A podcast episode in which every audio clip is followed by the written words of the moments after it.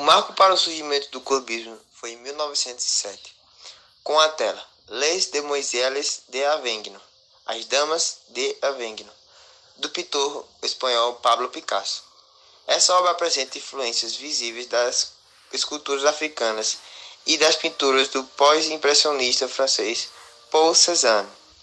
Ao lado de Picasso, o pintor e escultor francês Georges Braque também foi fundador do, do movimento cubista.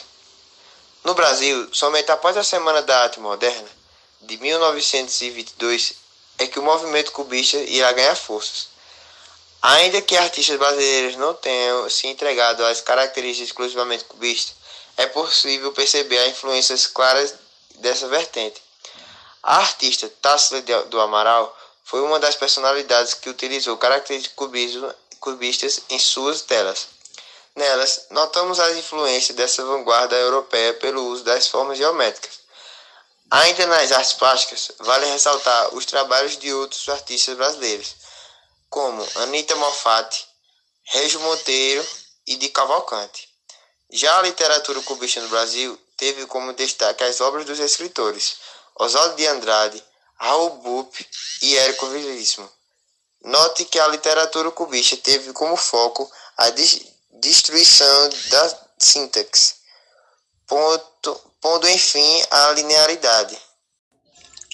Com o cubismo, teremos um tratamento geométrico das formas da natureza. Assim, elas passam a ser representadas pelos objetos em todos os seus ângulos do mesmo plano, constituindo uma figura em três dimensões. Predominam as linhas retas, modeladas basicamente por cubos e cilindros, dada a geometrização das formas e volumes. Essa técnica que renuncia à perspectiva, assim como ao claro e escuro, causa uma sensação de pintura escultórica no plano conceitual. O cubismo pode ser considerado como uma arte que privilegia o exercício mental como maneira de expressão das ideias. Ao romper com a perspectiva consagrada das linhas de contorno, a natureza passa a ser retratada simplificadamente. Isso permite maior abstração sobre os atributos estéticos da obra, e ao mesmo tempo em que se recusa a ideia da arte enquanto a pura imitação da natureza. Sobre isso, George Braque afirmou: não se imita aquilo que se quer criar. Vale citar também que este estilo abandona distensões entre forma e fundo, ou qualquer noção de profundidade. Os temas como natureza mortas e urbanas os retratos são utilizados pelos pintores cubistas como recursos para experimentar e criar, baseados na particularidade dessa vertente. O cubismo é dividido em três fases. A primeira fase é a fase cesarista, ou a fase cesaniana, de 1907 a 1909.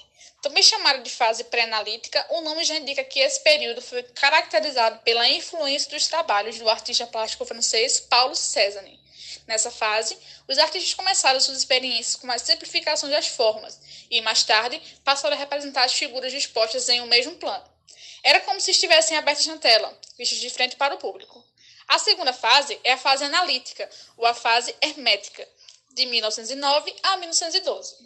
É, essa fase analítica ela se caracterizou pela cor moderada, acentuando-se em tons de marrons, pretos, cinzas e ocres. Tal escolha das cores se deu pois o mais importante era a exibição do tema fragmentado, dispostos em todos os ângulos possíveis.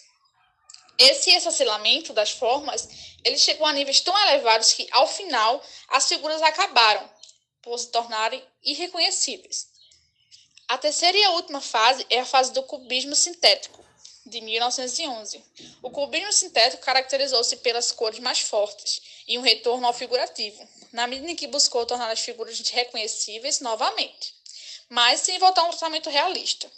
Nessa fase, passa-se a empreender um método de colagem, fixando objetos reais na tela, como por exemplo pedaços de madeira, vidro e metal. Além disso, introduziram recortes de jornais com palavras e números. Esses recursos eram utilizados a fim de extrapolar os limites das sensações visuais que a pintura insinua, explorando assim os sentidos do tato também. No início do século X, houve uma admirável convergência de saberes e interesses de vários campos do conhecimento. Nesse momento, a arte irá se colocar especialmente com o cubismo, em sintonia com investigações científicas de ponta que ocorriam na física e na geometria. Quando o cubismo rompeu com os séculos de prioridade do uso da perspectiva na representação pictória, acabou por conduzir as noções geométricas de hiperpoliedros e multidimensionalidade. Isso permitiu aos artistas cubistas a formação de um conceito espacial até então inédito, a saber, a quarta dimensão. Nela, as propriedades espaciotemporais estão em afinidade com a teoria da relatividade, 1905 de Einstein. Os principais pintores do cubismo e suas obras foram Pablo Picasso com La Guernica, George Braque com Casas em La Estaque, é, Juan Gris com Retrato de Pablo Picasso e Fernando Leger com Luz na Floresta e Diogo Rivera com Marinheiros tomando café da manhã, Regador de Flores e Vendedor de Flores. Os maiores representantes da escultura cubista foram Raymond Villon com as obras de No Descendo a Escada, Roda de Bicicleta e Porta-Garrafas, Constantine Bracuzzi com O Beijo, A Musa Adormecida e Senhorita Pogani, e os principais escritores com influência no cubismo foram Guilherme com Alcois, é, Caligramas e Sobe, Jean Cocteau com A Dificuldade de Ser e A Noite Escura e Mais Eu, Oswaldo de Andrade com Manifesto Antropófago, Pau Brasil, O Rei da Vela e Poesias Reunidas, Henrico Veríssimo com Clarissa, O Continente e Música ao Longe, e Raul Pob com Cobra Norato, Poesia Completa e Urucungo. Agradecemos a paciência e a compreensão de todos até aqui. Nós realmente esperamos que nosso podcast faça com que vocês tenham compreendido e absorvido entendimento sobre o assunto abordado.